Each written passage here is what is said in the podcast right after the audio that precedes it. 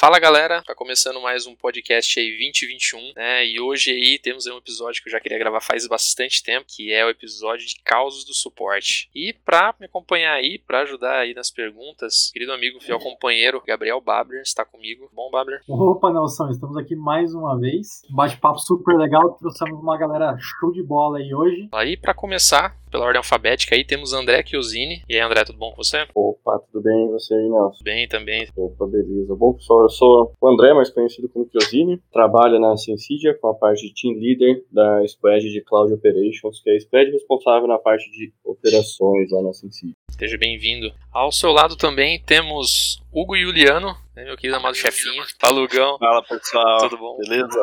Bom, eu sou o Hugo, eu trabalho hoje dentro da Sensidia como uma liderança de um dos times, de uma das squads aqui do time de suporte de operações. Eu lidero hoje um time que beira aí a ousadia entre automações e também o suporte direto com os clientes aí, uma pegada um pouco fora do usual aí. É Isso aí. E por último, mas não menos importante, temos ele, Jonathan Santos, mais conhecido como Anjinho. E aí, Jonathan, tudo bom? Fala aí, senhores. Chico no último. Prazerzaço aí tá tá com os senhores aí. Hoje estou trabalhando para a Vertem, uma, uma hold de empresas. Sou responsável hoje pra, pela arquitetura cloud do ambiente, garantir aí toda, toda a estabilidade desse ambiente aí que, que hoje suporta várias marcas aí, principalmente para a parte de programas de fidelidade. Fantástico. E vamos começar aqui com algumas perguntas, né? Suporte é sempre visto como um underdog ali, um, um, cargo meio mal entendido, né? Mas sem dúvida é um cargo extremamente importante. Cargo não, né? Uma área bem importante. E para começar, vamos falando um pouco, né, de, de como que a gente chegou até aqui, né? Uma porta de entrada, assim, para trabalhar com TI. Acredito que o suporte pode ser sim uma porta de entrada, mas também pode ser muito mais do que isso, né? Hoje acho que a gente vai falar um pouco sobre isso, né? Da gama de opções, da gama de, de áreas que a gente pode estar atuando aqui dentro de uma área como suporte, né? Eu vim de uma de uma porta aí que eu acredito inclusive ser muito útil, principalmente para quem está começando aí, para quem está entrando, procurando um estágio aí, eu vim do CIE,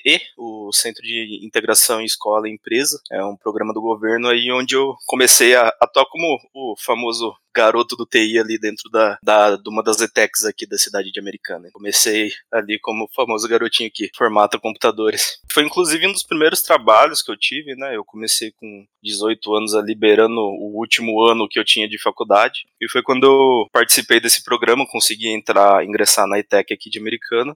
Foi onde eu comecei a crescer o olho para as duas coisas que acho que hoje são a minha grande paixão, né?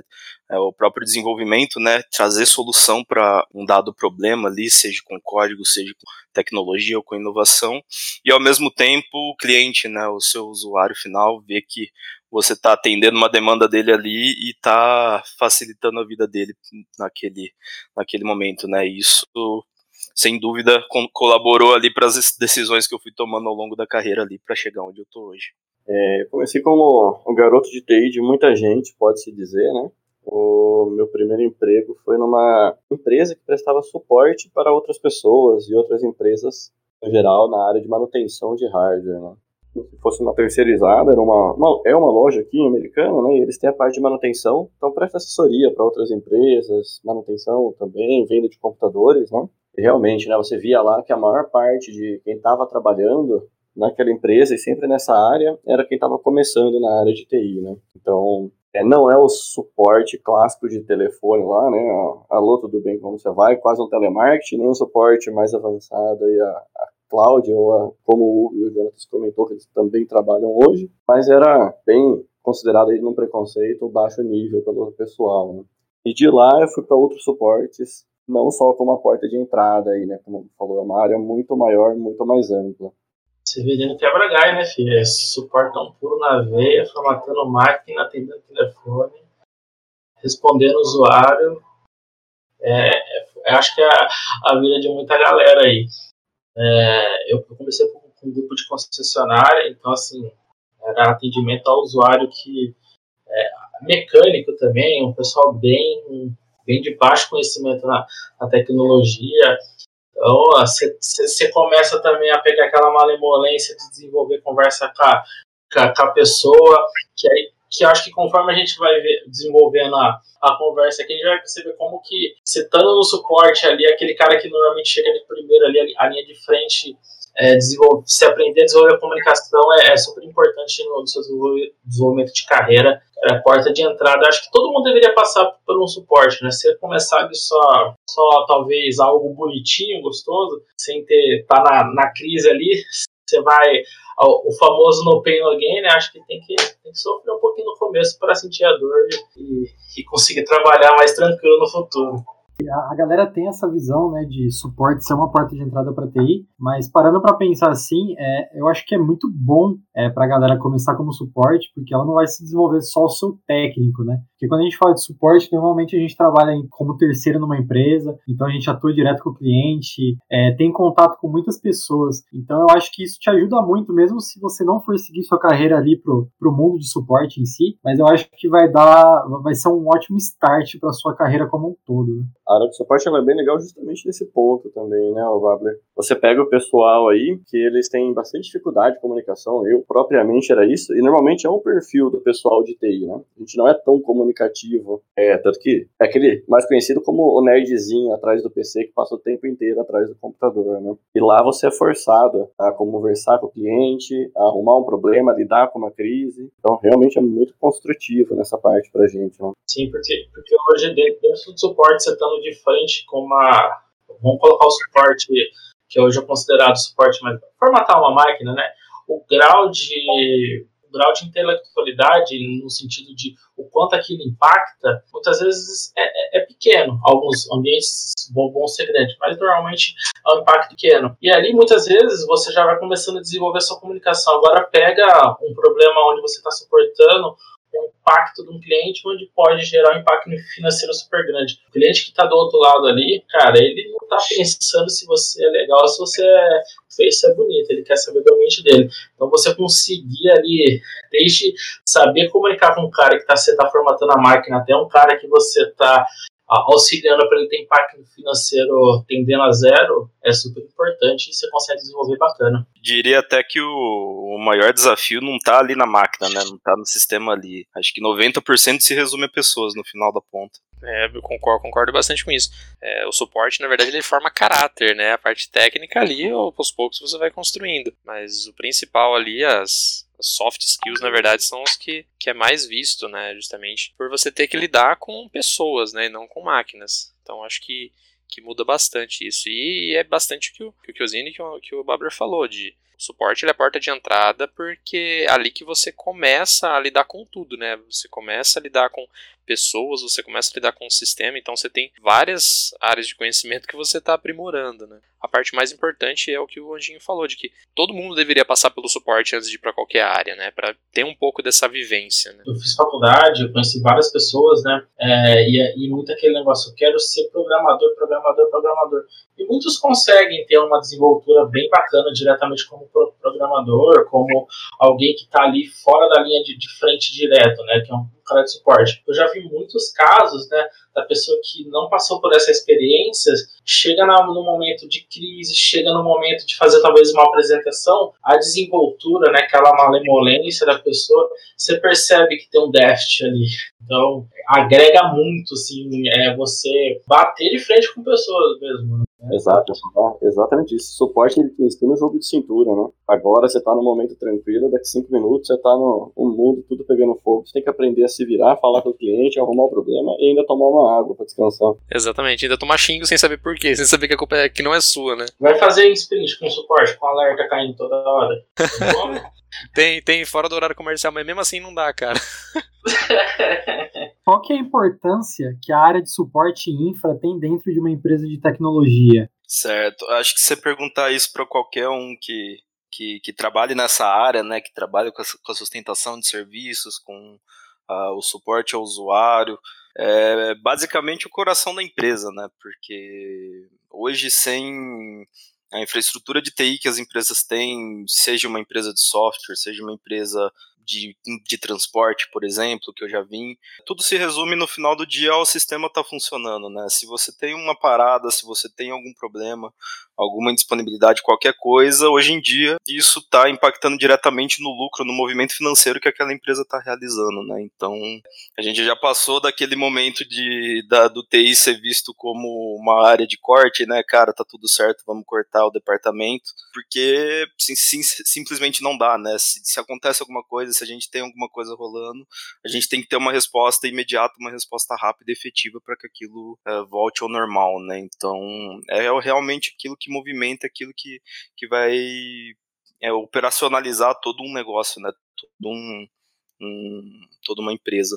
Quando a gente pensa em suporte infra, né, a gente consegue falar no, desde o básico até o mais avançado, né? E os dois hoje eu que é muito importante, porque hoje o, o, computador, não só o computador, como o celular, a rede, o Wi-Fi ali, ele está em realmente tudo que a gente faz praticamente no dia a dia, né? Então você vai no consultório médico, você não vê mais lá secretária com um caderninho, você vê ela lá já com o computador, você vê, tem um Wi-Fi liberado, ou você vai no escritório mais avançado também, o diretor que antigamente estava na calculadora já faz tudo numa planilha. Né? Suporte infra, desde hoje de uma empresa dentro da área de tecnologia ou fora da área de tecnologia, é uma área que hoje é muito importante, é realmente como o Hugo falou, né, ali ó, tempo de uma disponibilidade, puxando até um gancho do que ó, o Anjinho falou antes, é dinheiro que a gente está perdendo, né? Dinheiro que o nosso patrão, o nosso cliente está perdendo. É a base do trabalho de muita gente hoje em dia, né? É uma área extremamente importante. Cara, é o, o, o coraçãozinho ali, ali batendo, né? Existe o processo de, de gestação de um bebê, né? Então, ali é o processo de desenvolvimento, depois tem o processo de criação dessa criança, né? Então, cara, a gente precisa que a criança viva, que a criança coma, e muitas vezes essa, essa fazendo essa analogia, o suporte é quem dá comida, quem quem coloca para dormir a hora que precisa dormir, para que a vida, né, a, a, qualidade de vida seja, seja totalmente satisfatória. E, e, e hoje o suporte, é, principalmente colocar o suporte ali dentro do, do escritório, um suporte a nível mais software, é, só tá dentro do, do suporte. Se a antena cai hoje em dia, o Wi-Fi cai, cara, eu paro, faço todo mundo parar de trabalhar, porque o código do desenvolvedor está no Git, ele não vai conseguir dar push, não vai conseguir dar pull. O cara que está monitorando usa, usa, uma ferramenta que está online, ele não vai ver se o sistema caiu. Eu preciso ter esse, essa, essa cascata totalmente funcionando. E aí, por, por, no outro lado, eu preciso ter um suporte muitas vezes mais é, ativo, né, no sentido de que antes que o problema ocorra eu já eu consigo analisar algo mais preditivo, porque hoje em dia você pegar um aplicativo ali, você acabou de instalar esse aplicativo, você apertou para ver o aplicativo, você já não conseguiu fazer cadastro, já não conseguiu conectar, rapaz, hoje em dia o pessoal nem vai esperar, vai desinstalar o aplicativo. Então muitas vezes você começa, o pessoal já não está muito mais aceitando qualquer coisa hoje em dia, né? Não funcionou, vai embora. Além de desinstalar, vai acabar dando nota baixa e escrevendo lá na loja, né? Metendo a boca meu primeiro diretor, segundo diretor-geral da empresa que eu trabalhei falava, né, o suporte ele realmente é uma área que fica de frente com tudo. Então, o cliente se estiver insatisfeito, como a gente falou, ele vai acabar chegando ali no suporte, né? Se não conseguir usar, vai chegar lá. E se tá feliz, não vai lembrar dali. É, é bem esse. Se tá feliz com o aplicativo, ele vai, beleza, vai usar e segue a vida. Se não tá, ele precisa reclamar. Então tem que ter um suporte muito rápido, não é a mesma coisa o Wi-Fi ou qualquer outro problema. Então acho que é uma área, como o Anjinho disse, é ciclo de uma gestação é quem está alimentando lá. É, o suporte ele está envolvido ali desde o momento de provisionamento, ou seja, desde a hora que o monstrinho nasce, né? Até durante todo o período de vida daquele, daquela, daquele fluxo de negócio, né? Para manter aquilo funcionando, para manter aquilo estável, né? E é bem o que o, que o André comentou. Vão lembrar da gente quando tiver com problema. É que nem seguro, você só vai lembrar dele quando você estiver na pior, né? Quando você tiver carro quebrado, ou você precisar arrumar alguma coisa. Mas é, é inerente a isso. E é o que também vocês comentaram aí, a questão de infra, desde lá, de, da parte realmente de infra de uma empresa, seja lá de tecnologia ou não, é o cara na ponta lá, que se aquilo não estiver funcionando, se aquele Wi-Fi não estiver funcionando, ninguém vai estar conectado, né? Então, não sei, não sei de onde vocês tra é, trabalham, né? Mas é, se a gente não tiver Wi-Fi, cara, ninguém trabalha, né? Porque tá tudo na nuvem. Todos os nossos conteúdos, mecanismos de comunicação, é, tudo que a gente acessa pelo celular, monitoramento, VPN, nada está na nossa máquina mais, né? Nada está numa rede ali física. Assim, não pelo menos palpável, né? Para manter isso rodando, né, tem que ter uma equipe ali trabalhando nisso. E também, puxando o último gancho aí, sempre aquele momento que é, sempre que o cliente vier falando com a gente é porque ele está com algum problema. Então ele acaba sendo o ponto mais delicado entre uma marca, entre uma empresa e o cliente, né? Porque você está tratando uma situação de realmente de crise ali, seja ela porque está tudo parado, ou seja uma, uma, uma, insatisfação do cliente, que ele não consegue usar a ferramenta ou algo do tipo. Né? E até mesmo indo além, né? Às vezes, mesmo quando o problema não é do suporte, é o suporte ali tem que dar um jeitinho de, de fazer aquilo voltar, né? De fazer aquilo funcionar para o cliente, por exemplo. O suporte ele faz um serviço além de tecnológico, ele faz psicológico né, do cliente. Aí que a gente vê o jogo de cintura que a gente estava falando antes, que é tão importante e é tão aprendido na área de suporte. Né? É realmente ser esse psicólogo aí. Sim, sim, porque o cara tá inflamado porque, assim, não é o cara que tá brigando com você que, que tá perdendo dinheiro. É, raramente vai ser isso. Sempre é 30 diretores acima dele, 30 gerentes acima dele que estão fazendo cobranças e o cara que tem que resolver, né? Porque é a ponta que está é, em contato com a gente. É, da mesma forma, às vezes nem é a gente que causou aquele problema, a gente que causou aquela insatisfação, mas é a gente que está lidando ali. Então, é, você tem que ter todo um trabalho. Enquanto você está vendo um problema, está tentando apagar um incêndio, você tem que lidar com os nervos do cliente e explicar para ele que aquela situação está sendo resolvida, né? Então, de fato, é realmente um, um grande jogo de cintura. E falando assim um pouco mais questão de suporte, né? Eu acho que é difícil, né? Até a gente que trabalha no suporte já, já se sente um pouco assim, já, já teve esses olhos, mas eu acho que existe muito estereótipo, né? Do, do time de que cuida dessa área, né? Por mais é, high level que seja, por mais que a gente trate da parte é, de nuvem, alguma coisa assim, sempre que você diz para alguém que é um pouco mais leigo ou que não é daquela área, que você trabalha com suporte ou a parte de, de atendimento e tudo mais, ela, a primeira coisa que a pessoa vai pensar é naquela pessoa de é, telemarketing que ela vai ligar e vai reclamar e vai pedir para ela resetar o, o, o modem dela. Né? Então, como que vocês encaram essa questão, essa questão de, de estereótipos, preconceitos, acho que até em alguns momentos de discriminação, assim? É, é a, palavra suporte, ela normalmente tende é, quando você diz que, que, que, é de uma área de suporte, que você é analista de suporte ou algo do gênero, tende a pessoa entender que a sua capacidade intelectual é mais reduzida. Você não foi capaz de conseguir um cargo, é, um cargo de, de melhor patente, vamos dizer assim, né? Então, cara, eu, eu vi isso já muito, isso, essa percepção, e eu acho que isso existe muito ainda. Porque sempre tem aparenta que por ser muitas vezes a porta de entrada, né, onde a galera normalmente entra, e o nível de experiência ele é, é, é exigido com uma, uma menor uma menor experiência, mas é, é, aquele momento ali onde você consegue moldar profissionais, encontrar profissionais é, que estão preparados para o mercado e você direciona. Então hoje eu acho que se você pegar uma área de suporte, é uma área onde você vai ver pessoas indo para desenvolvimento, uma pessoa que resolveu ir para vendas. É uma área onde você vê pessoas indo para tudo quanto é tipo de, de outras vertentes de área, porque é um, um momento onde ela se descobre. Ou ela se descobre mesmo que é. Porque o suporte não é simplesmente um suporte. É, um, suporte nível 1, aquele suporte mais consultivo da pessoa atender. Muitas vezes tem N pessoas ali de experiências muito mais elevadas que muitas vezes ela não te atende mas é ela que está apoiando aquela pessoa. Então, é, o que eu mais vejo, né, que a pessoa tem preconceito, é que acha que o, o intelecto daquela pessoa que trabalha no suporte está totalmente baixo. Aquela pessoa não é capaz de ser um cargo elevado, mas é totalmente ao contrário. É uma pessoa que muitas vezes está com uma experiência extremamente elevada, que ela é capaz de analisar o problema que você fez, te passar onde está o problema, te passar como corrigir para você corrigir. Então, assim, perceba que muitas vezes o intelecto dela está maior que o seu. Esse é um, um preconceito que eu vejo muito acontecer. E além disso, a área de suporte, né, você está sempre em contato com pessoas de mais alto nível, muitas vezes lá, né, diretores, coordenadores, e isso ensina muito bem você a, a como lidar e até ter um próprio network, muitas vezes. Sim, é, é, pelo menos essa visão que eu tenho, né, de que alguém que trabalha no suporte, ela consegue ter uma visão bem ampla, né, de ponta a ponta, né, desde a, da área de projeto, desenvolvimento ali, não estou dizendo assim algo, algo, especialista, né, mas ela consegue ter uma visão de todo o processo de uma empresa, né, desde quando é provisionado o ambiente até o, lá na ponta o usuário que está tendo problema, ele vê se, se aquele tipo de se aquele tipo de ferramenta faz sentido ser vendido para determinado cliente, que muitas vezes a gente vê que nem sempre é assim, né, então você consegue ter uma visão bem ampla de como funciona a empresa de como funciona o produto, porque você tem que entender aquilo ali para você entender um pouco mais do que o cara que tá, você está atendendo, porque se você tem uma visão mais ampla, você consegue explicar para ele, olha, isso aqui não é a gente que resolve, isso aqui isso acontece por conta disso. Né? Não sei se... É, acho que parte do estereótipo né, vem da, da origem do suporte. Né? O suporte ele vem suportare, no latim, que vem de aguentar mesmo. E é parente da palavra de portare, que era de carregar, levar, que eram os caras da época medieval que carregavam as coisas do,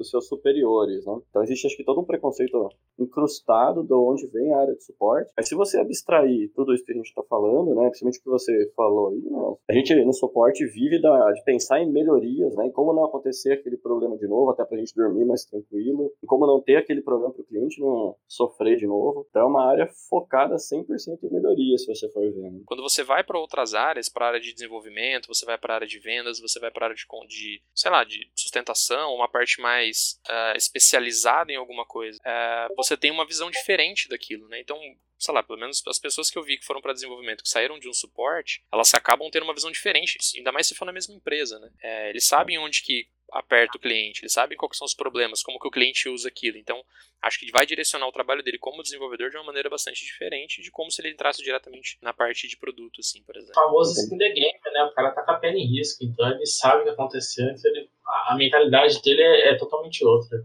e não pensa somente naquilo, pensa no contexto todo. Algo difícil e muito importante na área, não pensar não só no seu umbigo, pensar no contexto todo. O cara do suporte, a gente sempre imagina o cara que formata a máquina, né? Vai aqui, arruma um Wi-Fi, vai lá, troca o monitor, vai lá, arruma uma cafeteira, né? Porque tem isso, né? O suporte, acho que o pessoal, o pessoal acha que a galera do suporte faz tudo, né? Tanto que a nossa plaquinha lá da empresa era não arrumamos impressoras. Mas assim, tem a parte de infra, né? Que realmente tem pessoas que fazem esse tipo de trabalho. E depois você tem outras áreas de suporte, né? Você tem outras partes que, que atuam nessa, nessa divisão, assim, né? Fala um pouco pra gente quais, quais seriam os tipos de suporte na área de TI que a gente tem. Né? Desde o mais simples, desde o mais lá realmente trabalhar diretamente na máquina do usuário até alto nível. É, eu acho que é exatamente um pouco de, desse ponto que você comentou, né, Nelson? Acho que parte desse sentimento vem um pouco também da pluralidade de, do set de skills que o pessoal da área de suporte acaba tendo, que traz um pouco dessa visão, né? Até mesmo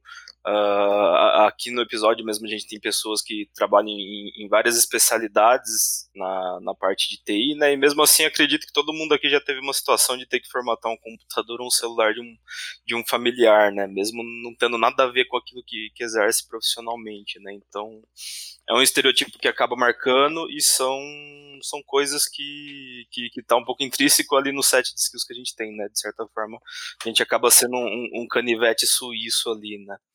E com relação às especialidades, hoje vejo que, claro, varia um pouco de empresa para empresa, né? Vai é, vai muito da demanda do que cada empresa tem, né? Eu, praticamente eu, eu vim da, de uma empresa do ramo de transportes também, onde era praticamente um full stack geral, né? Eu era desde o dev que fazia o sistema, fazia evolução, até ter que, cara, configurar rastreador de caminhão para depois estar tá tirando aranha dentro de um gabinete, né, dentro de um, de um servidor. Então, existem momentos que você precisa ter um pouco mais de flexibilidade, mas também vai ter momentos dentro da carreira do suporte que você vai acabando se especializando, né? Então, hoje eu vejo que a gente tem um perfil muito forte voltado a sistemas, né? A entender como sistemas são desenvolvidos, qual a proposta deles, ser um especialista naquilo que a empresa tem a ofertar como sistema, né? Que é um pouco do que o nosso time faz aqui hoje, que acaba pegando um pouco do gancho do que o que o Zine comentou, né? De, de, de pensar em solução e inovação, né? A gente, se a gente trabalha todo dia em cima de problema,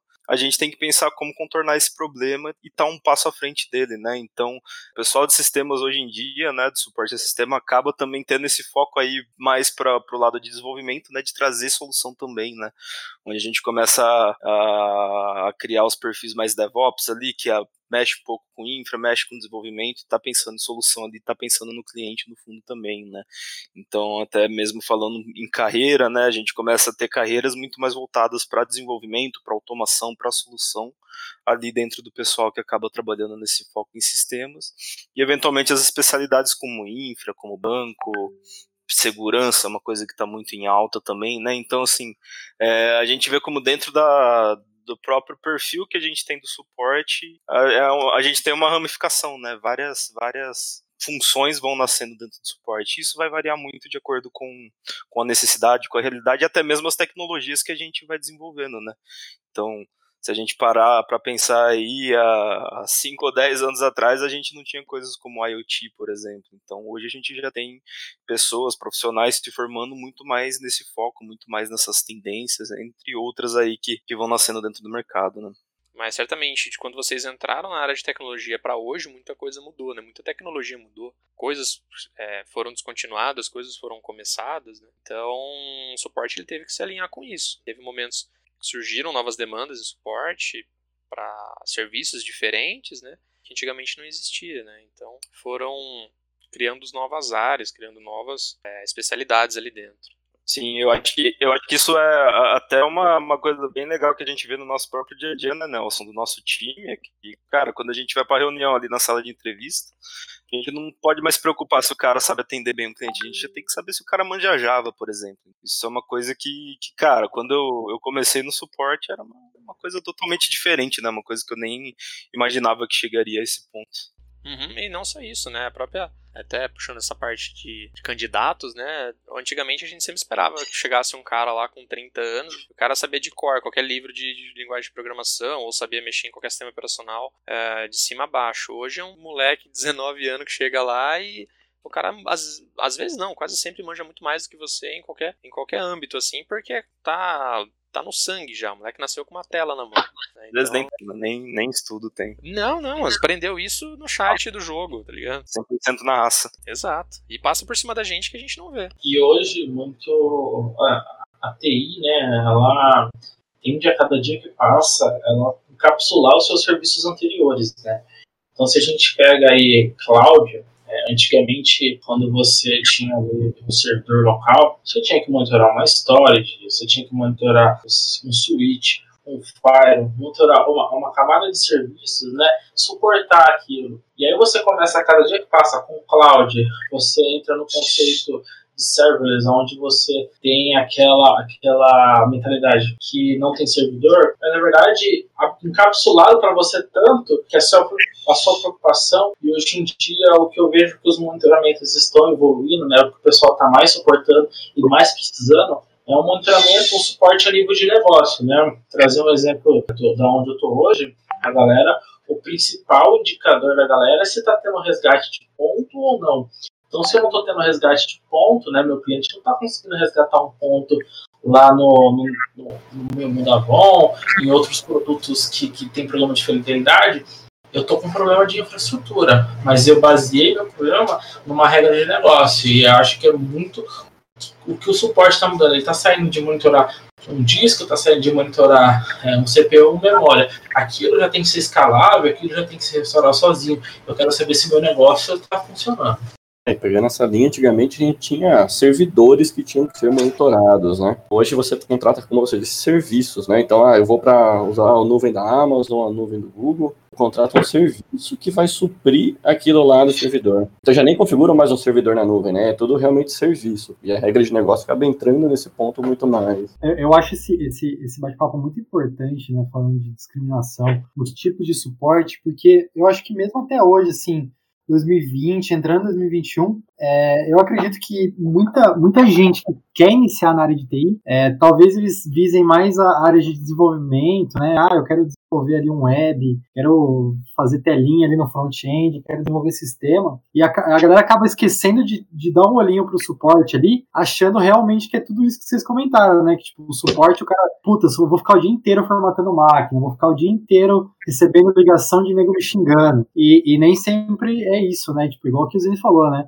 Hoje as empresas, elas contratam serviços de outras empresas, então a gente está falando de Amazon, de Google, de não sei o que. E na real, o seu suporte pode ser até uma coisa muito mais da hora que o desenvolvimento, dependendo com, com a tecnologia que você trabalha. Né? Esse ponto de preconceito e discriminação, é, eu acredito que até aconteça, não sei se muito, é, talvez menos que o passado, mas acontece. E, tipo, muita gente deixa de entrar nessa área por realmente não ter essa visibilidade. Então, acho muito da hora a gente estar tá batendo nessa tecla pra galera que, que ouvir isso, né? Aumentar o leque ali e ver que o suporte não é só aquela coisinha que todo mundo criou ali há muito tempo atrás. E sim que é um leque ali que você pode se desenvolver em várias áreas dentro dele. Tem uma tendência que a, que a galera que vai mais para suporte é algo que eu vi muito na faculdade, na vida, assim, né? Muitas vezes, principalmente suporte infra, né? O Hugo ele tá um pouco mais direcionado no suporte hoje, que é um, dizer, um suporte um pouco mais moderno, um suporte, um suporte mais atual, que antigamente era mais é, os analistas de sistema, né, que, que tinham.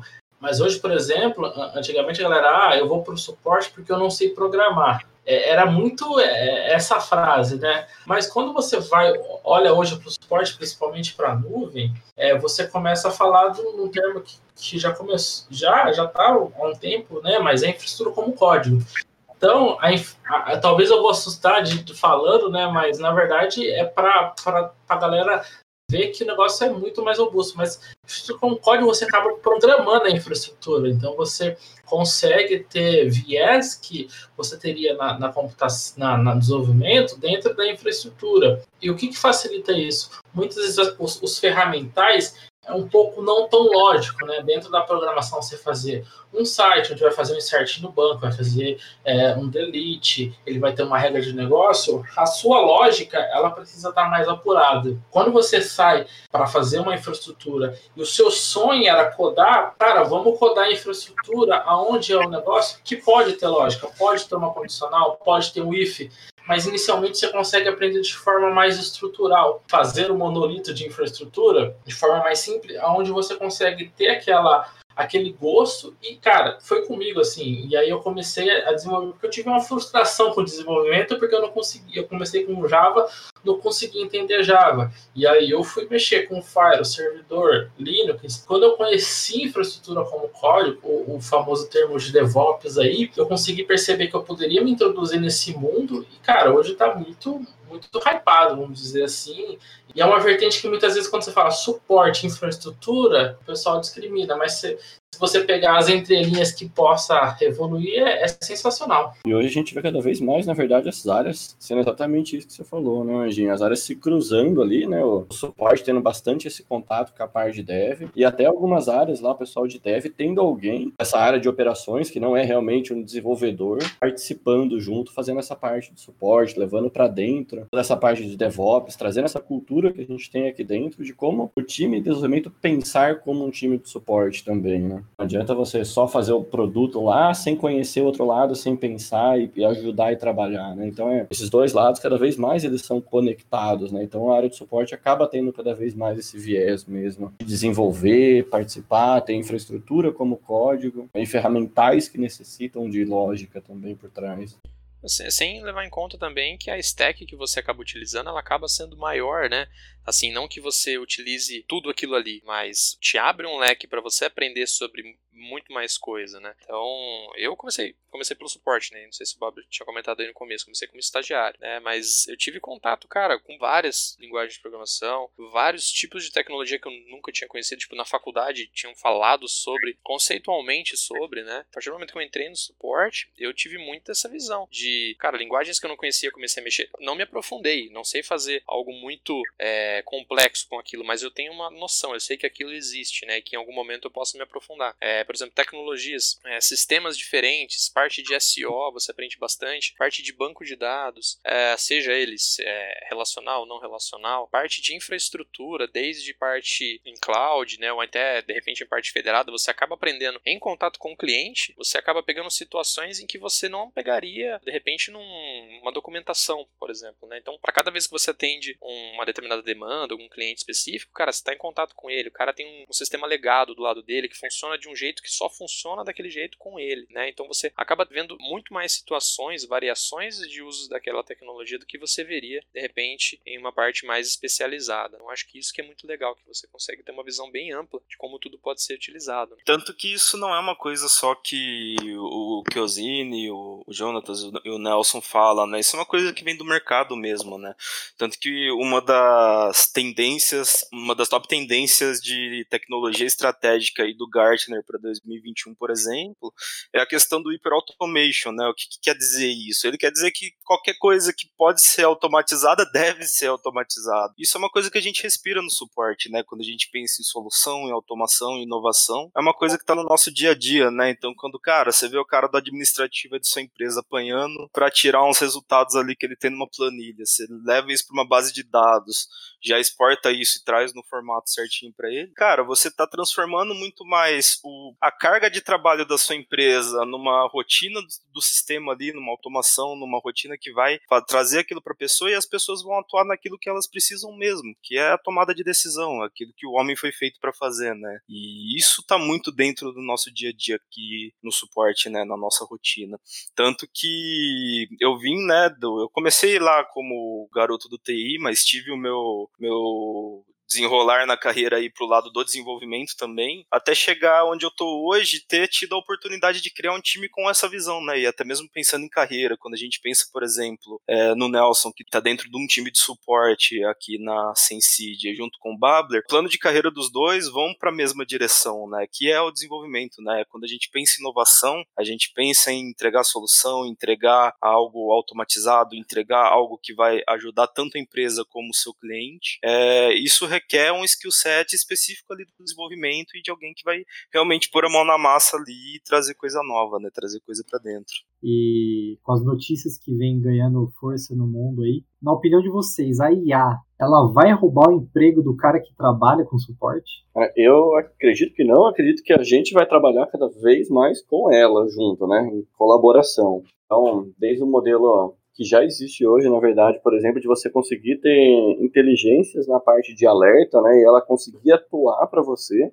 Então a gente tem hoje, por exemplo, se eu não me engano, na nuvem do Elasticsearch, se você contrata, você consegue colocar a IA para que ela já possa identificar um alerta comum, aprender com ele aprender a solucionar ele. Então você começa a trazer, eu acredito que vai cada vez mais trazer ela para o nosso dia a dia, e, em auxílio, né? Então, igual todo mundo tinha medo de que o computador puro ia roubar o trabalho das pessoas, não, as pessoas aprenderam com eles, né, e ampliou esse mercado. A mesma coisa, acredito que vai acontecer com a IA, né. É, é, até, até complementando um, um, pouco do que o Zine, eu acho que na verdade até é uma tendência contrária, né, é justamente esse fato da gente estar tá com o apoio da IA agora, né, a gente ter essa ferramenta que nos ajuda no dia a dia, ajuda a gente a focar em coisas mais inovadoras e, e focar naquilo que realmente importa, é, é, acaba trazendo uma tendência que está muito alta e também é a questão da experiência, né? Então, uma coisa que até mesmo na Customer Experience com que a gente foi em São Paulo, eu e o Kevin no ano passado, essa, essa pegada de cada vez mais o cliente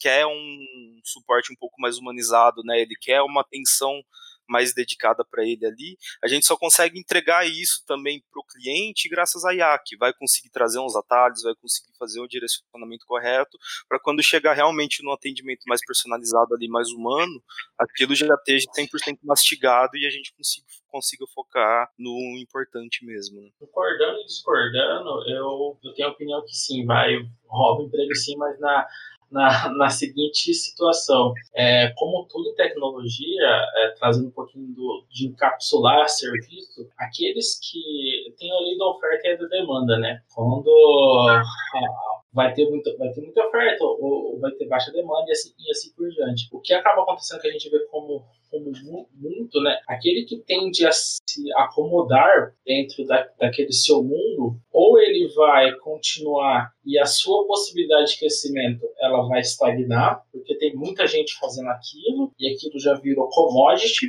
ou vai chegar num momento, né, e aí você pega esse, esse momento que está começando a surgir você se especializa nisso, quando a demanda aumenta, tem poucos profissionais no mercado. E a sua tendência de conseguir se especializar e conseguir cargos de, de alta relevância é totalmente factível de acontecer. Só que o que vai acontecer é que aqueles que se acomodam, sim, tendem a perder seu, ah, as suas posições no mercado ou não ter um crescimento mais elevado aí de, de carreira. É, independente da evolução ou não de tecnologia, né? Se o cara estagnar, pelo menos em TI, ele acaba sendo menos valorizado, né? Ele acaba tendo seu valor aí bastante reduzido, né? É, a hora TI todo dia, na verdade, é uma evolução. Né? Para quem começou um pouco antes, não tinha nada antigamente em nuvem que a gente trabalhava, foi para nuvem, entrou container, hoje já tem coisas cada vez mais novas, a gente tem que se adaptando cada dia, né? Então esse é o ponto que o, Anjinho falou, é uma verdade incrustada aí, não só na área de em tudo, né? Quem se acomoda realmente perde oportunidades, né? Às vezes não fica sem emprego, mas não desenvolve, não chega no cargo mais alto, não recebe uma promoção. Né? Saindo um pouquinho do só de, de servidor tecnologia, né? Quem imaginava que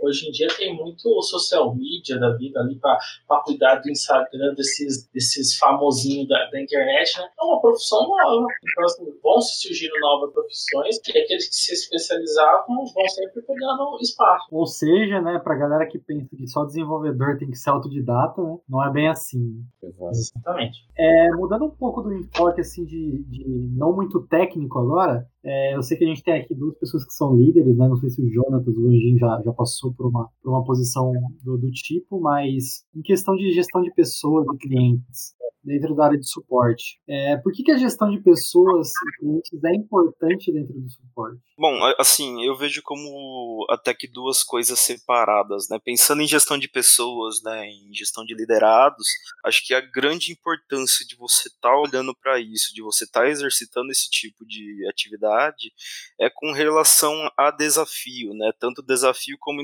inovação, por dois pontos. Primeiro, porque o seu dia a dia, né, o, as atividades que acontecem no dia a dia, elas não podem ficar sempre na mesma. A gente tem sempre buscar mudança, sem buscar é, evolução e ir para frente, né? E para isso a gente precisa das pessoas trabalhando com foco nisso, né? E o segundo ponto é justamente por conta do desafio, né? Se você não motiva uma pessoa que está na área de suporte, se você não dá algo desafiador para essa pessoa se desenvolver, é claro que ela vai buscar outras áreas, né? Então ela vai partir que seja mais para o lado de infraestrutura, para um lado mais comercial, para um lado de desenvolvimento. Então, acho que são pontos importantes ali para você conseguir construir e manter um time é, forte para dar conta do recado ali para a sua operação, né? E com relação à gestão de clientes, né, a gestão de demandas e de clientes é justamente com relação à expectativa, né, principalmente nesse momento que a gente vive aí de integrações, de globalização, então cada vez mais a gente quer as coisas para ontem, né? Então a gente saber é, gerenciar o cliente, né, o quanto ele vai ter as coisas dele, qual que vai ser a timeline dos eventos, de manter ele sempre informado, manter ele com um roadmap bem definido e também saber muitas vezes falar um não, né? Porque às vezes um erro que a gente tem é de ir absorvendo as coisas, absorvendo, até virar uma bola de neve que acaba perdendo o controle, né? Então essa gestão aí dos conflitos, do, da expectativa junto com o cliente é o que acaba dando tempo para a gente tomar as ações, né? Então isso acho que é o principal aí com relação a esses dois assuntos. É, e o, a área de TI, como a gente estava falando, né, é uma área que todo dia ela está inovando, todo dia tem tecnologia nova. A gente falou, em alguns momentos, várias linguagens de programação, várias tecnologias. Se você não tem também uma, uma gestão que te ajude a direcionar o, o que você busca e o que você pode, né, qual trilha seguir ali para me chegar onde eu quero, você fica muitas vezes perdido, né? Eu mesmo cheguei a criar, às vezes, documentos, meu, não, eu quero tirar essa certificação, vou estudar essa tecnologia, e listava N coisas, mas não sabia como eu fazia para chegar onde eu queria, né? Você tendo uma gestão te direciona, olha, foca nisso, estuda nisso, nesse momento o cliente precisa disso, acho que você consegue agregar dessa maneira, fazendo às vezes o que a pessoa quer aprender com o cliente que busca e algo desafiador, como o Hugo falou, é, a gestão ali, se não faz isso, o funcionário se perde, né? A pessoa, além do funcionário, ela se perde, com isso ela não se desenvolve. Então, acho que a parte de gestão também é importante nisso, em direcionar a tecnologia, como eu disse, o caminho que o funcionário e a pessoa busca se desenvolver, ou seja, então, tanto a pessoa quanto a empresa busca, né? Você tá ali sendo esse direcionador, sendo a plaquinha, siga por esse caminho, faz um retorno ali, né? Sempre lapidando. Todo mundo, no fim, é um diamante bruto, né? A gente tá lá lapidando ele para chegar na forma que busca, que é a forma que ele deseja, e a forma que a empresa também precisa de um funcionário, assim, os dois lados. Né? É, e eu acho que é, é, essa pessoa, né, de gestão de pessoas é importante também, é por tudo aquilo que a gente falou, né, normalmente a galera só entra na área de, é, na área de suporte porque eles acham que é só o start, puta, vou ficar aqui um, dois anos, vou aprender e vou para dev. E eu acho que uma pessoa de gestão é importante para justamente falar, fazer isso aí que você falou, né, mostrar o caminho que ele pode trilhar ali dentro, explicar para ele aquilo, começar a direcionar a carreira dele, para a pessoa não simplesmente chegar em suporte e achar, puta, eu tenho que começar aqui, eu vou fazer essa coisa chata e daqui a pouquinho eu tô na área que eu sonho, que eu nunca trabalhei, mas é o meu sonho. E eu acho que essa pessoa, né, esse líder é importante justamente para isso, para ir moldando essa pessoa e mostrando para ela que não é só uma área chata, tem um caminho que você pode seguir e é, é, às vezes essa pessoa pode segurar e a pessoa se encontrar na área de suporte. Eu vejo também dentro do não só gestão de um gestor de, de, pessoas, um gestor de, do cliente ali, um certo delivery, ele vai tratar bastante ali conflitos, perspectivas, é, a vida do funcionário dele dentro da companhia, né? Mas um, um, perfil que eu vejo que, que tem que trabalhar sempre ao lado ali do cara que é o gerente de pessoas é um cara técnico, é mas é um cara técnico de uma posição. Todo time tem que ter esse, esse cara, um cara mais sênior, um cara mais especialista, com uma malemolência e com uma vivência, porque muitas vezes é, ele se torna a referência para aquele time. E aí o que acontece? Né? O gestor ele quer direcionar a carreira do profissional, mas muitas vezes aquele gestor ele não teve experiência técnica, né? Talvez, é, ou ele ficou tanto tempo na gestão que, que a vertente dele técnica vai sendo defasada. E aí eu tenho um cara de um perfil que está no dia a dia, mas ele tem uma posição é, mais elevada, um sênior, especialista, um cara de mais patente de alta ali, ele se torna uma referência para a galera e a galera fala assim: eu quero chegar naquilo. E aí muitas vezes esse cara é um coach, um auxiliador para aquela pessoa, e muitas vezes é o cara que vai trazer tendências junto com, com o apoio da gestão, né?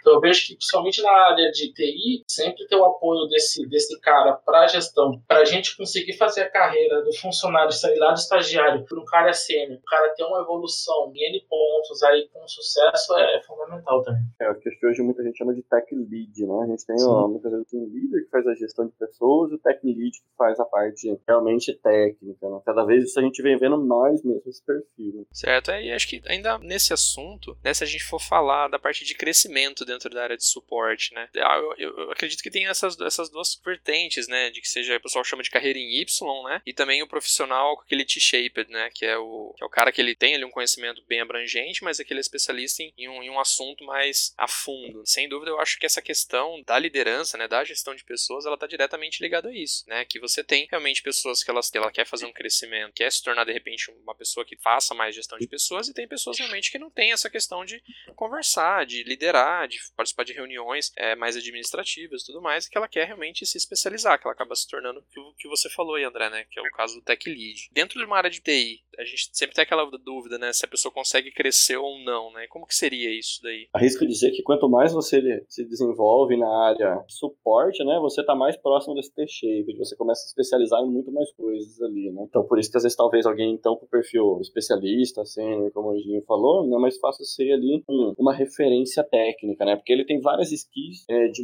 maneiras diferentes na área de suporte. A gente tem a, a carreira em Y, né? mas a Y você realmente faz essa segregação que você falou aí de perfil, né? Você está determinando que até esse momento ali, a princípio, você era um líder e você tem que fazer um técnico, você tem que fazer opção. Se você quer ir para líder, ou quer ir para técnico. Mas o T-shape ele é cada vez mais presente. Né? Então, a gente tem o cara lá que é, ele é sênior, mas ele se dá bem em falar com o cliente, ele se dá bem em desenvolvimento também, ele se dá bem em vender o produto que ele dá suporte, então ele acaba fazendo participação também pré-vendas, pré-vendas técnicas. E... Acho que o, crescimento na área de TI, ele, ele cresce você de muitas maneiras diferentes, vamos dizer. E talvez seja aquilo que a gente falou lá atrás. Né? Por isso, talvez seja tão fácil você migrar para outra área depois. Tem um paradigma aí, né, que eu acho que é bem importante colocar, que a, a carreira Y né, normalmente tende a você cair para uma área mais gestão. E aí, desde que eu cresci, para você ter um salário maior, você tem que ser um gerente, você tem que ser um líder tal. E, e isso, cara, com, com, com o passar do tempo, isso tem, tem tem, tem deixado de existir, né? O, o gestor, ele tem ali um, uma responsabilidade, muitas vezes, de poder de decisão. Mas quando você cai para um cargo de, de especialista, um sênior, poder de decisão é igual tanto quanto, assim, é, cara ali da gestão, ele vai ter o poder de dizer assim, eu vou dar um aumento de salário pro cara. Mas a, a nível de negócio, muitas vezes o cara sênior, ele tem mais é, poder de decisão de falar que vai fazer isso com o sistema ou não do que o próprio gestor. E muitas vezes o gestor só dá o, apro o approve ali por mera confiança no, no, profissional dele. Então, muitas vezes, hoje em dia, esse, esse cara ali de mais, mais especialista, um perfil mais, mais sênior, muitas vezes são caras que ganham mais a camada de gestão. Então, não, não, acho que a galera quebrar um pouco aquele paradigma de que para ganhar mais tem que ser um gestor. Não obrigatoriamente. Hoje em dia isso mudou muito. E faz total sentido, né? Porque são realmente dois perfis diferentes. Você saber colocar em prática a parte técnica é totalmente diferente de saber colocar em prática a gestão de pessoas, né? Então, não tem por que um realmente ganhar mais que o outro. São carreiras diferentes, podem chegar até um salário máximo, um mais que o outro, dependendo do desenvolvimento da pessoa na especialidade da pessoa, né? Então, é como você querer comparar duas profissões diferentes mesmo. As duas devem ou deveriam chegar no mesmo salário baseado nas competências qualitárias para cada cargo da área. É, e tem, acho que até aproveitando essa, esse papo aí, da questão do gestor, né, e do cara que é mais especialista. Por mais que eles estejam ali na mesma posição, na maioria das vezes, né, pelo menos é o que a gente vê, é, quem acaba dando o ok de, de, algumas situações, né, de algumas, de algumas ações que é feito, na verdade é o gestor por conta da decisão de um especialista, né? Ele fala assim, ah, beleza, o cara que, que é da parte mais técnica disse que é, que é assim que deve ser feito, então para mim tá ok, porque eu confio nele, né? É, e essa relação entre gestor e os colaboradores, principalmente na parte de suporte, é, eu já vi muito acontecer assim, chega algum cliente, cobra um determinado gestor, o gestor vai lá e cobra o analista com a mesma intensidade, se não mais puto ainda, né? E também já vi situações em que o cara dá aquela atenuada, né? O cara dá aquela vestida na camisa e fala, olha, segura a bronca aí que o pessoal tá resolvendo. E vai lá, conversa com o analista de uma forma muito mais sutil, de forma que o cara consiga trabalhar. Ele não vai jogar o cliente na mesma call que o cara, porque, meu, o cara precisa estar tá centrado ali para resolver o problema da forma mais rápida e mais eficiente possível, né? Como que vocês já viram isso em sei lá, nas experiências que vocês tiveram? É, eu trabalhei, numa das empresas que eu trabalhei, eu trabalhei junto com o Jonathan, né, Angie. Eu acho que foi onde eu vi o melhor e aprendi esse exemplo, né? Então, o exemplo que eu lembro até hoje, na verdade, foi o exemplo foi com o Jonathan, não sei se ele vai lembrar aí, mas ele estava com um cliente vendo um problema de VPN, era um cliente grande no ramo alimentício aí. E o, o, funcionário do cliente nosso foi totalmente grosso, falou palavras que não deveria lá pro Anjinho. Naquele momento, o, o nosso gerente na época pegou, ligou, conversou direto com o gerente acima daquele cara e tranquilizou e amenizou o Jonatas da situação, né? E aí o posicionamento a partir daquele momento, tanto do Jonatas de uma forma muito mais confiante em poder falar, saber que ele tinha esse apoio da gerência, esse apoio da empresa inteira, né? Vamos dizer assim, que o gerente representa a empresa inteira, é, de um jeito com quem estava tratando com ele entender que não deveria ser daquela maneira, porque houve um alinhamento superior. Né? Acho que esse é o, caminho, abstrair se realmente essa parte dos dois lados, né? Senão ele não tem o papel dele, se ele trazer com a mesma intensidade ou mais. Ah, ele tá tomando chumbo dos dois lados, né? O nome gerente, ele é um nome ainda muito forte. Então, assim, querendo ou não, você ter a titulação de gerente, hoje o head, né, também, é, é uma, de certa forma, é uma carreirada. Então, se você tem, se o gerente ele tem uma postura sensata, ele consegue usar essa titulação para amenizar a crise. E se, se ele ele consegue. Porque muitas vezes o cara tem, ah, eu sou, sou analista tal, quero falar com seu gerente. Talvez você pode jogar com o analista do lado, o analista falar que ele é o gerente, o cara baixa a bola. Então, ali, naquele momento, o, o gerente saber é, jogar faz, faz todo o papel. Aí eu passei por várias, várias empresas e a, a camada de gestão sempre me, me apoiou bastante. Então, não me lembro do, do momento do momento crítico, mas eu já presenciei outros gestores com, com condutas assim que o cliente está explodindo, vai explodir, aí o funcionário também já está com o pavio curto, explode também, aí vira aquela bola de neve. É, e acho que o papel dele é ser justamente o contrário, né? É você pegar, abstrair, tranquilizar o cliente, fazer esse front ali, né? E para o funcionário dar todo o apoio que ele precisa. Cara, precisa de alguma coisa, estou aqui para te ajudar, precisa de mais algum recurso, tá faltando algo, fica tranquilo que eu seguro do cliente, desculpa o modo que ele te tratou, né? É justamente fazer essa parte de pessoa, lembrar que ele é humano também, um funcionário. Né? E que possivelmente ele já teve no lugar daquela pessoa tomando chumbo. Exato. Por isso que eu acho que também é bastante relevante a importância de o cara de ser, é, ter um cargo ali de gestão de pessoas, ele ter também ali um histórico técnico, né?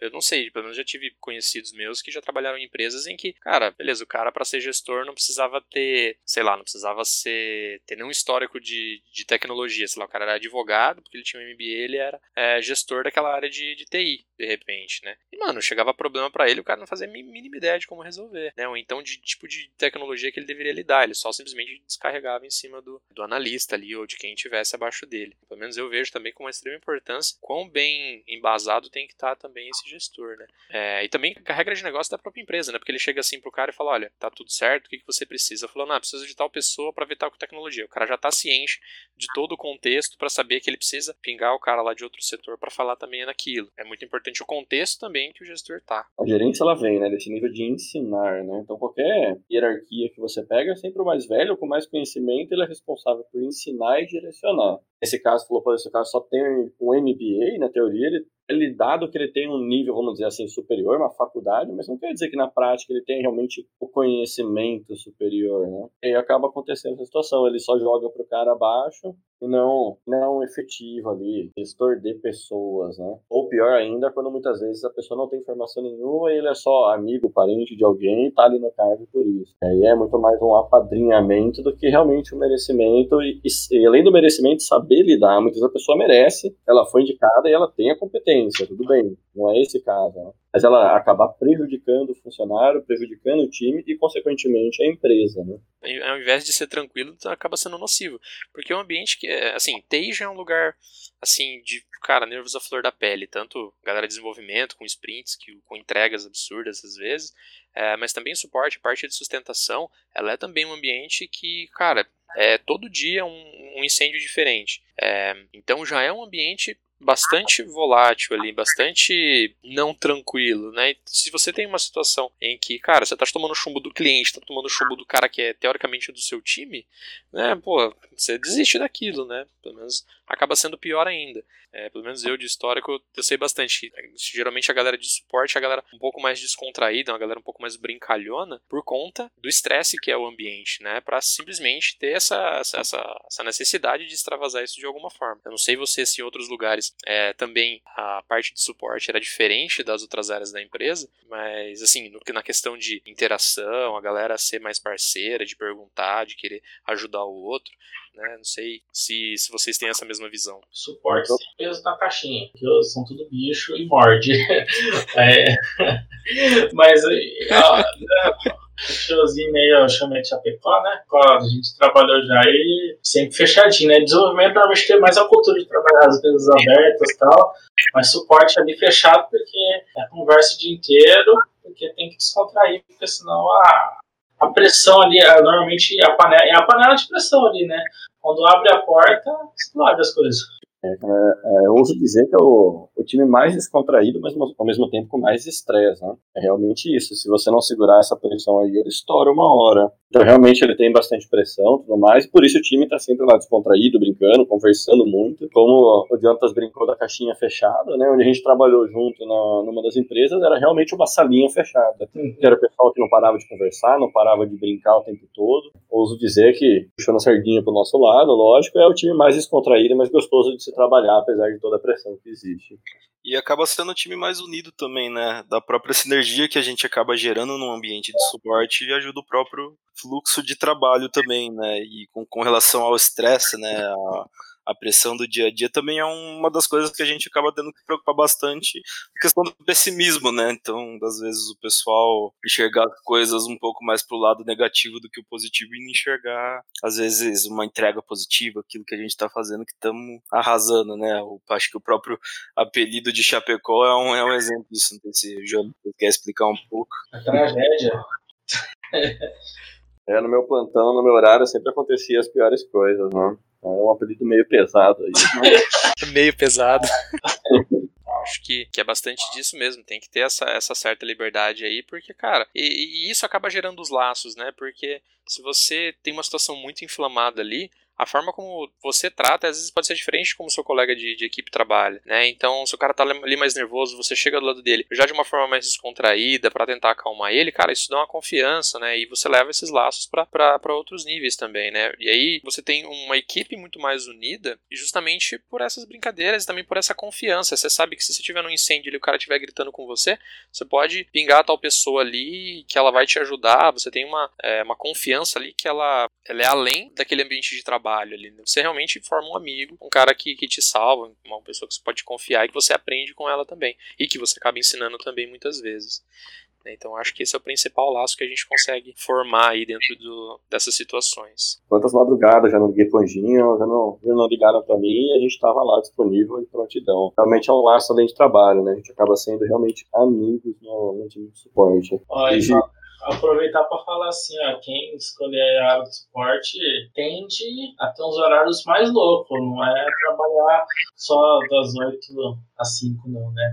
Normalmente problema começa a 4h59, e aí você vai ficar até meia-noite. Exato, você vai bater ponto 5 horas, vai não. O cliente tá ligando lá 4h59. É, exatamente, e não é, e não é zoeira, é, acontece mesmo. É, as coisas dão pau quando tá tudo acabando, né? Quando você tá indo pegar o fretado, você tá, sei lá, saindo do seu expediente, né? Quando você tá largando o plantão. Então, é, a galera que acompanha nosso podcast aqui pode perceber que teve um episódio que a gente gravou aí sem o Nelson justamente porque às 4h59 algum cliente deu pau, chamou ele e ele não conseguiu participar da gravação porque teve que ficar lá dando suporte pro cara. É verdade, verdade. 4 e meia da tarde aqui, vou pegar essa call com tal cliente, né? Ah não, vai dar As... bom, 5 e meia eu resolvo.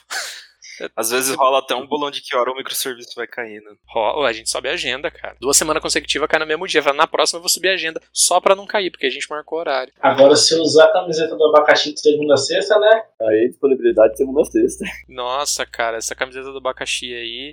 Aguenta aí, aguenta, segura as pontas aí. Vai ter um momento aqui do podcast que a gente vai falar só dela, Anjinho. É, parte de certificação, para vocês, é, pela experiência de vocês, isso é importante ou a vivência e a experiência ela acaba sendo mais útil, né? Como que vocês veem isso? Sei lá, vocês pegam dois currículos assim, pessoas que vocês vão contratar. Se o cara tem uma certificação e outro cara que tem, sei lá, tempo de experiência, tempo de vivência, ou então ele contou para você de situações que ele é, passou, qual que pesa mais? Deixar o Anjinho começar a falar porque ele é certificado, um monte de coisa aí. É... o Chapecó, depois trazer o nosso case de, de teste técnico, que acho que é o mais importante. Hoje, é, a certificação, é, quem, quem, olha muitas vezes currículo, né, 99,99 ,99, eu creio, né, é um, um, cara de RH. E currículo, cara, é um negócio que, que texto aceita tudo. Então, normalmente, a certificação é um filtro maior para aquele recrutador, para aquele cara conseguir, é, conseguir, conseguir triar o seu currículo e ir para o outro lado.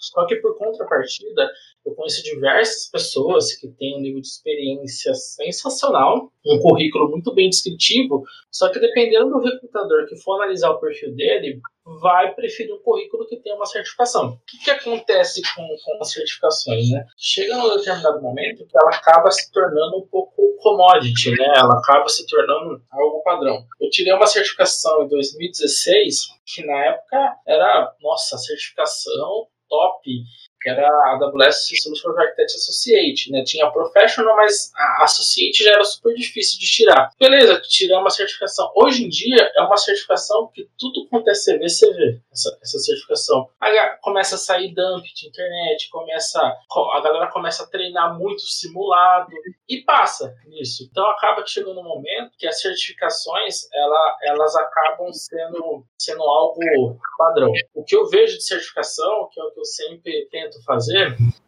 o que vai te, que eu vejo que diferencia bastante é, por exemplo, eu tenho uma tecnologia que está bombando no mercado e começou a sair as certificações dela. Essa certificação tendem a ser muito mais complexa de tirar. E se você tira essa certificação no começo, a, a, a, a, tendência de que você for um profissional que estudou e sabe é muito maior. Mas certificações muito mais antigas no mercado, não discriminando, tá? Tem muitas pessoas que realmente são capacitadas. Mas algumas acabam virando commodities e tem que balancear. Eu vejo que é, é, ela é um filtro muito bom para RH, mas não é um filtro muito bom para você dizer que o cara é bom ou não. Tem outro ponto interessante de certificação, baseado numa empresa que eu trabalhei, numa outra que eu cheguei a conversar, né? Tem empresa que usa isso como negócio dela. E aí acaba, a empresa acaba cobrando de funcionários ou buscando funcionários no mercado, mas porque ela vende um projeto com três certi... ah, eu tenho três profissionais certificados em Amazon na minha empresa, eu tenho dois profissionais certificados em Google. Então ela acaba valorizando e buscando um profissional, mas porque para ela é interessante o negócio, né? Não porque o profissional é capacitado ou não. É que, que hoje para você, é, eu trabalhei já em empresas de consultorias, hoje para você ser é, um parceiro Amazon, um parceiro Google, um parceiro Microsoft, Azure, você tem alguns requisitos. E entre esses requisitos são profissionais certificados. E aí que entra um pouquinho, vamos dizer, é, a máfia, é, deve, rola assim, no, por baixo dos panos, é, é aquela de prestar certificação para aquela consultoria subir é, no nível de patamar. Então o cara precisa ter 10 associates, 5 professional e uma especialista para ele conseguir, cons conseguir o nível de parceria dele. E aí ele consegue desconto, consegue que projetos vão para ele e acaba rolando, rolando isso. Agora, se você pega um cara mais focado por um produto ao qual ele não precisa ser parceiro, a tendência desse cara ter querendo tirar certificação porque ele manja é muito maior do que um cara que está numa consultoria e tirou só para cumprir tabela. Mas em entrevistas que já participei, inclusive com o Jonas, a gente via profissionais certificados que não tinham o mesmo nível de conhecimento de profissionais que não eram certificados. Né? É, acho que é realmente esse o ponto aí. Ela não realmente ela não é tudo o que você está buscando de resposta. Exatamente. Assim, a certificação definitivamente tem o seu espaço, né? Mas ah, na minha visão é, é, muito mais importante você ter o conhecimento, né? Você ter a prática, apesar de que às vezes a certificação vai te dar um norte, né? Pensando em carreira, aquilo, o que, que eu vou estudar, o que, que eu quero praticar, no que, que eu quero me desenvolver. Mas se você tem o caminho, você tem a prática, você tem o conhecimento e manda bem naquilo, se você não tem certificação por mais que, é claro, pode ser um filtro ali na hora da entrevista, na hora da, do, de uma avaliação. Quando você está na frente ali do seu gestor, quando você está no processo seletivo, né, você mostra que realmente sabe daquilo que você está falando, o que, que você está ali para dizer né, o que você está ali para fazer, isso vai contar bastante, né? Então, por mais que as pessoas hoje não tenham certificação e, e como que elas vão conseguir um espaço, né? Por mais que elas entendem, elas manjem, né? Acho que uma, uma, uma coisa importante que contrabalanceia esse fato de não ter a certificação é a própria questão do networking, né? Então, se você é bom, se você tem é, a, a, competência, se você tem as skills necessárias para uma posição, para uma vaga, e consegue investir no networking ali, consegue chamar a atenção da, daquele entrevistador, você vai ter o seu espaço também, né? Então acho que em ambos os extremos, né, com certificação, sem certificação, acaba tendo um espaço para todo mundo aí. Show de bola. Eu ouso dizer que isso ainda vai ser um quadro desse podcast. É, então, para dar uma descontraída agora, um medo, um ranço e um perfeccionismo que você tem aí na área de suporte. Rapaz, eu tenho ranço pra caramba, um monte de coisa. Qual que é o, ah, o principal, então? Nossa, deixa o ranço pra depois, eu já penso aí. O medo, o medo é ouvir o toque do plantão. Rapaz, depois que você pega plantão uma vez, você acostuma com o toque de telefone dele. Você pode não estar tá de plantão, o celular não é seu, tá tocando, você gela inteiro. Cara, isso é um trauma, velho. É algo assim indescritível. O Jonathan deve ter vivenciado a mesma coisa aí, deve ter algo parecido nesse ponto também. Não que seja o medo ou o trauma dele, mas deve ter um resquício lá por trás. Caramba, isso é pior que odiar a música do Despertador, mano. Não, isso, isso é tremoso, toque de plantão. Três é, horas é da manhã, quando você tá naquele sono profundo, o negócio. Você escuta dentro do seu sonho tocando pam, pam, pam, pam, pam, pam. Você acha que você tá sonhando, não, mas é realidade. Você tem que acordar pra atender porque tá com problema. Realidade. Cara. Que horror. Perfeccionismo, eu acho que é satisfação de clientes internos e externos. Que é o que toda área de suporte, todo mundo, na verdade, trabalha que busca, né? É satisfazer, seja o ticket atendido da maneira mais simples possível lá, seja você não ter que trabalhar, porque não ter nenhum acionamento no plantão, então você está satisfeito com o que você deixou pronto lá, tudo bonitinho, para você poder dormir e o telefone não tocar. Acho que essa é a satisfação, é, o perfeccionismo, a satisfação do cliente, interno, externo e você mesmo. Agora, ranço, rapaz. Tem vários. Tem vários, hein? Nossa. Vamos pegar o. Ah, não ouvi, mas o maior ranço, vamos pegar um ranço genérico aí. Acho que é não poder tomar meu café. Tá lá, tá numa war room desgramada, você não consegue parar. Tá caindo tudo no lançamento do Avengers, você não consegue parar pra poder ir lá tomar seu cafezinho. Tudo culpa do Homem de Ferro. Não, cara, an antes fosse o Homem de Ferro, cara. É, é, é, é outra pessoa que é culpada, bicho. É, a gente não pode falar nome que é culpado, mas como disse o colega meu no dia lá, tinha um, um maremoto vindo lá. E, maremoto. De bola, velho. E pra você, Gão, um medo, um ranço e um perfeccionismo. Fácil, hein? Uh, um medo, telefone, sexta-feira, 4h45. Acho que isso não preciso nem explicar, Ah, já acho sabe. que é o cara que quer entrar na área de tecnologia, ele já tem que entender que esse medo é. Esse medo é real, cara. é Eu, eu, eu falo isso e já aparece o nome do cliente na cabeça do Nelson. Nossa, cara, eu nem brinca, velho. É, em época, de, em época de que você tá de fretado, é uma coisa. Agora que você tá em casa, mano, 4,59 você tá pegando o cal, velho. Lembro até hoje, acho que uns dois meses atrás, que toda, todo dia, 4h45, o cliente pedia call comigo. Toda, toda sexta, não era? Não, toda, Toda quinta. sexta também. Nossa, é, pode crer. Um capricho, fila zerada, acho que não tem prazer maior que isso. Por mais que role as. empurrar um, a poeira pra baixo do tapete, né, Nelson? Não sei do que você tá falando, cara. Você viu, tá tudo na fila. Um e um ranço, o famoso solicitação sem chamado, né? Isso não dá pra deixar de, de comentar. É, isso, é, é, isso é então, bem eu só nem vou falar nada porque o que eu peço pro Nelson é. Ah, cara, Então, mas o cara não é, tá chamadinho. marcado, não, é. é assim, eu, te- eu tento pegar, né? Se eu vejo que ele, putz, mano, não vai ser comigo esse BO, mano, abre a chamada lá, por favor, porque senão eu não consigo cobrar ninguém. Juntando os dois, aquela solicitação sem chamada, sexta-feira, às 5 horas da tarde. E que no, Quando fim, tá e com- que no fim não é nada. E quando você tá com a fila zerada já, né? Nossa, Não. verdade, um perfeccionismo seria fila zerada. Então vou falar os meus aqui, né?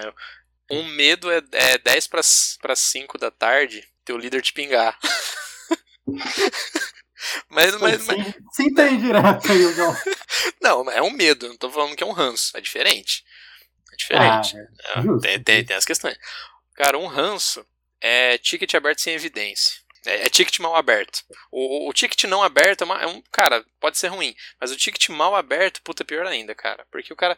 Ele, ele- quer, tipo, ah, mano, tá acontecendo um problema. Ele não fala onde é que é, velho. Mano, é pior do que se ele me ligar e falar pra mim onde é que é o problema. Entendeu? Então, ticket mal. Ticket mal. É, ticket. É. ticket mal aberto é um ranço que eu tenho, cara. E, e um perfeccionismo é um chamado bem evidenciado, assim. Eu gosto de fazer uma resposta bem. com bons argumentos que o cara não tem nem o que falar, tá ligado? Isso eu gosto de fazer. Gastar um tempo ali, sentar e escrever uma boa, uma boa tese pra defender que o problema não é com a gente. Cara, o medo, não só o telefone, mas abrir a ferramenta de monitoramento e tá tudo vermelho. É, aí o telefone vai tocar pra dois, mas é, é indisponibilidade. O negócio lá cair do nada, você não mexeu em nada e caiu. Esse é um medinho que acho que todo mundo que sustenta ambiente é, tem. Um ranço, cara, mas um ranço que acho que o Capecó vai concordar. Eu odeio nego falar que cantar de galo que sabe da coisa e eu sei que tá errado e o nego fica falando que tem teimando que tá, tá certo, mas na verdade ele não sabe de nada, tá, tá falando asneira. Nossa, eu fico mordido com esse negócio, tem um ranço dessas pessoas. E isso 11 horas da noite, né? Uma call que tá se estendendo o dia todo ainda. Acho que per- perfeccionismo, né? O, eu acho que levando em consideração o, o medo, mas é tudo feito pensando pensando em funcionar, né? Que muitas vezes faz pensando em entregar só, mas pensando em funcionar e com qualidade, né? Então algo algo, algo funcional, que as coisas sejam 100% funcional, que as coisas estejam estáveis, estejam documentadas. Então, o ambiente, a perfeição era difícil, mas tendendo à, à perfeição e, e melhores práticas. Perfeito, galera. Agora acho que a gente vai pra parte que o Nelson mais espera aí, principalmente pra falar. Acho que, acho que agora vai voltar o papo da camiseta do abacaxi, né? Do abacaxi. Agora que, que a gente entra na, na camiseta do abacaxi, que foi quando eu entrei na Sensidia, cara. Eu entrei, tipo assim, acho que dia 17 de janeiro, cara. 18, o cara foi com essa camiseta. Conta pra gente, gente, a história dessa camiseta de abacaxi que eu acho bonita pra caramba, aliás. É, eu tenho a camiseta com bolso de abacaxi. E aí nesse dia aí, cara, eu não tava, ca, ca, tava com as bolas batendo certo, não, cara. Os pinos não tava, não tava dando certo. Eu fiz uma, uma manutenção no serviço nosso que era compartilhado de manhã e deu pau. Derrubei tudo. Ficou tudo os clientes fora. E aí, beleza, normalizamos. O pessoal já tava preparando a RCA, né? O pessoal RCA Root Cause Analytics, né? É, o, o real problema que aconteceu Beleza, resolveu o problema. Quando dá tarde, ainda que a camiseta do abacaxi eu invento de fazer outra manutenção. E eu erro de novo nessa manutenção. Eu derrubo todos os clientes de novo. Então, assim, foi um dia caótico. E na empresa que eu tô atualmente, cara, aconteceu esses dias. Foi sexta agora. Tava com a camiseta do abacaxi de novo, cara. E a camiseta do abacaxi aconteceu diversos problemas, um atrás do outro. É então, a maldição do abacaxi, velho. Ela tem um, um karma. Você tem que queimar essa camiseta, velho. é a maldição do abacaxi, velho. É, cara, o cara nem assiste Bob Esponja porque tem, o cara mora no abacaxi lá. É, eu achei, eu achei que era realmente a camiseta de alguma coisa do Bob Esponja. Pior que não é não, cara, só um abacaxi só. Só um abacaxi. O pior é que no dia que deu isso, eu tava. Quem tava de plantão em São Paulo, no shopping, tinha tudo pra dar errado à noite, né? Tudo.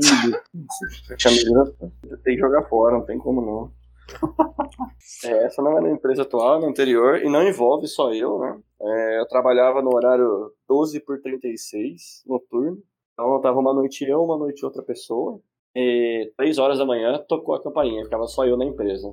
Lá na porta, olhei, não tinha ninguém. Abri, vi o elevador, não estava descendo, abri, vi a escada, ninguém descendo. Voltei, tranquilo, trabalhei. Comentei com o pessoal que estava trabalhando durante o dia. Ó, oh, aconteceu isso, a companhia trocou, brinquei, deve ser um espírito. O rapaz que trabalhava no, no outro turno, né? Ele seguiu parte numa escola de padre, a gente tá brincando, era ex-padre. Mas depois daquele dia, com medo de ser alguma coisa ruim, não sei, toda noite ele não saía para fora da sala, ele rezava. Assim, era como se tivesse algo ali realmente demoniado na empresa. O padre foi, acho que, uma das coisas mais engraçadas que a gente venceu. O Anjinho trabalhava comigo nessa empresa também. Foi, inclusive, ele um contou pro padre. Teve uma história de um cara que quase se jogou do prédio, não teve? É, o mesmo padre aí. Né? Caramba! Era Meu... muito pesada pra falar, mas. Meu Deus! Não, se o padre escutaria, padre, abraça, aí você sabe quem que eu sei, né? Pô, teve uma história foi engraçada é nessa mesma empresa. A gente apelidou o cara de, de torradinha. Ele fazia o horário. Torradinha. Torradinha, cara. Ele fazia o horário da, das 3 às 11 da noite. Aí, entendendo, deu certo horário da noite, ele pegou uns pão que a gente recebia de manhã uns pão para comer, a hora que chegava, e aí sobrou os pão lá, ele pegou as, uns, cortou os pãozinhos, passou um negócio lá e foi fazer umas torradas no, no micro-ondas. O micro-ondas, cara, ficava próximo do, do no detector de incêndio. E aí ele soltou pra fazer torrada lá. De repente, cara, a fumaça da torradinha foi no negócio, começou a estourar lá no incêndio, plena noite, no prédio. Caiu uma pizza, estourou a do incêndio. Meu Deus. Torradinha. Esse não é o mesmo do pão com Nescau, não, né? Não, bicho. Pão, pão com manteiga e Nescau é outra pessoa ainda. Mas essa pessoa do pão com manteiga e Nescau, né? Era uma bisnaguinha que ele é tchutchana. Ela tem uma situação, quando a gente mudou de prédio lá na empresa, era muito quente ó, de fim de semana, porque o ar-condicionado era central e só funcionava de segunda a sexta. E ele sentia muito calor, então bicho, a gente trabalhava, trabalhava sozinho, 12 por 36 fim de semana, só a gente na empresa. Aí ele falou, vou trabalhar de cueca. Começou a trabalhar de cueca ele foi no banheiro. A hora que ele saiu do banheiro, tava um dos donos da empresa arrumando uma porta lá com a esposa e deu de cara com ele saindo do banheiro de cueca. Puta merda. Aquela semana instalaram ar-condicionado. Instalado mesmo. Meu Deus. Ai. Caraca. Bom, acho que mais dos causos, não tão engraçado, mas lembro da, da minha época ali, dando a manutenção para os computadores como estagiário. Uma parte do serviço era monitorar também o que os alunos acabavam fazendo no laboratório, né? Então, é claro, acontecia desde a, do, da internet parar de funcionar porque colocavam um carregador de celular na tomada do switch, isso era meio básico. Mas um dos pequenos prazeres também dessa experiência minha era de ter que monitorar os computadores e eventualmente você pegava a galerinha do CS, né? Além de você bloquear o usuário, é claro que você tirava um tempinho ali para garantir que o cara ia errar o headshot. Então, ver a galera puta com você por causa disso era, acho que, uma das coisinhas que fazia o dia valer a pena. fazia valer o salário, né? Exatamente. É. não que eu me orgulho, mas quando formatava o computador, o pessoal levava lá o computador para falar, ah, ó, por mais sagrado que existe, não mexe na partição D quando você for fazer backup. Primeira coisa, ligava o computador e ia ver que tava lá. Nossa, você pegava de tudo que você possa imaginar. Coisas que a gente não pode falar para menor de 18 anos. Eu vou falar pra você que eu trabalhei não na parte de manutenção de micro, né? Mas eu trabalhava com assistência técnica de celular. E, cara, eu não levo o celular em assistência técnica mais. Porque. Não, nossa, cara, a gente tinha pendrive de coisa que tinha. Porque antigamente nada ficava criptografado, né? Tinha uns diretórios no celular que você conseguia acessar pelo USB, né? Hoje em dia fica tudo criptografado, você não consegue acessar nada. Mas, cara, a gente tinha melhores compilados, melhores histórias, tinha playlist, né? Então, velho, tem. O que acontece no suporte fica no suporte, né? Então tem, tem coisas que são é, bem, bem inerentes à área, né? Mas acho que todo mundo tem ah, alguma coisa aí também é tirar sarro de cliente, né? Cliente abre o chamado, escreve alguma palavra estranha, ou então o cara não sabe explicar o problema. Acho que todo mundo tem um pouco disso, né? Porque acaba sendo ali, né, cara? É a diversão que a gente tem, né? O famoso ganha pouco, mas me divirto, né?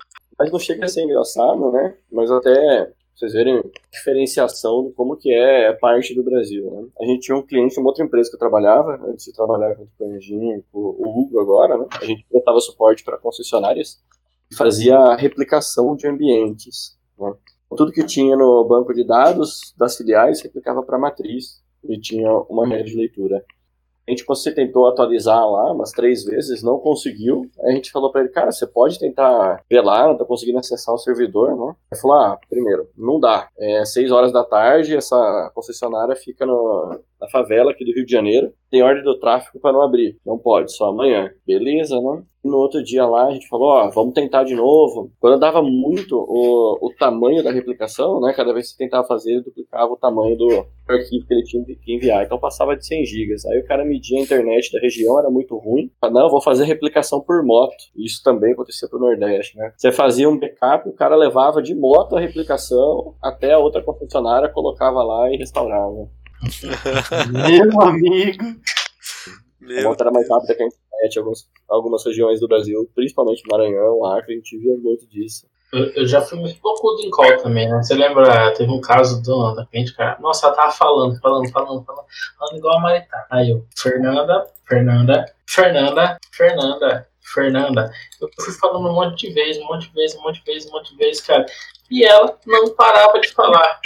Fernanda, eu vou desligar. E aí ela respondeu, eu fui lá e desliguei. Então eu acho que minha época de rebeldia também já foi muito rebelde com os clientes. No caso que eu, o cliente estava falando, falando, falando, falando. Aí eu falei para ele, se eu continuar falando com você, não consigo resolver o problema. Ou eu falo com você, ou eu resolvo o problema. E desliguei o telefone. Eu já fui meio bocudo também. Mas com essa calma que você está dizendo agora ou rasgando? Eu sempre falei desse jeito. Acho que eu nunca rasguei, né? Já pego. Acho que não Eu lembro de você nervoso, mas acho que eu não lembro de você rasgando ninguém, não, viu? Nossa, eu lembro do. A primeira vez que eu vi um cara rasgar foi, inclusive, meu primeiro dia de trabalho na, na empresa que eu trabalhei lá da manutenção do computador, né? Tava no temporal aqui na, na cidade, que é americana. A menina levou o computador pra ver o porquê não conectava na internet. Aí o cara foi, falou: ah, a placa de rede queimou, trocou a plaquinha de rede, ela levou pra casa. Ela chegou em casa, ela ligou sem a lenha. Ele era um cara bem esquentado, bravo, ligou com ela, falou: ah, sei que lá, vai, vamos lá, como tá o modem? Ela, ah, o modem tá queimado, tô esperando a net vir trocar, mas bicho. Foi o mais objetivo de como não sentar lenha no cliente. Rapaz, teve uma vez, a gente tava com o cliente, tinha um cara da AWS e tal. E aí tinha. E aí eles acharam que eu era outra pessoa no começo da call, né? E, e, beleza, deixamos rolar do jeito que tava, né? E aí a gente tava usando software novo lá de softphone lá, e tinha um botão que você colocava no Viva Voz e tinha outro botão que você colocava no mudo. E aí, papo vai, papo vem, né? E aí eu falei alguma coisa lá defendendo o nosso produto, a AWS falou de uma forma mais ríspida, assim, né? Tipo, pô, o cara não gostou muito. E aí ele defendeu o produto dele. E eu fui colocar no mudo pra zoar com a galera. E eu não coloquei no mudo, eu coloquei no Viva Voz. Puta que pariu. E aí eu falei, pô, o cara da AWS mordeu. Aí eu só escutei o cara falando, eu não mordi não, cara. É isso, isso, isso. Foi sensacional. Pior, é... dois meses depois você tava dando de cara com ele, né? A gente foi no cliente, tava indo lá. Hoje, hoje tá tudo na paz, acontece, né? Super de boa. O cara da AWS mordeu. É, foi demais, cara. Com certeza. Mas é isso aí, galerinha. Agradeço a participação de todos vocês, né, pela disponibilidade. Eu sei que pra galera de suporte, pra galera de sustentação, cara, conseguir agenda, um negócio de louco. Tem que falar assim, vamos agora, vamos, porque se esperar mais cinco minutos alguma coisa cai. né. Então agradeço a participação de todo mundo. Fico bastante feliz que vocês puderam participar. Era um podcast que a gente já queria gravar há algum tempo. né, Então agradeço aí a presença de todo mundo. E é isso aí, galera. Valeu, até mais.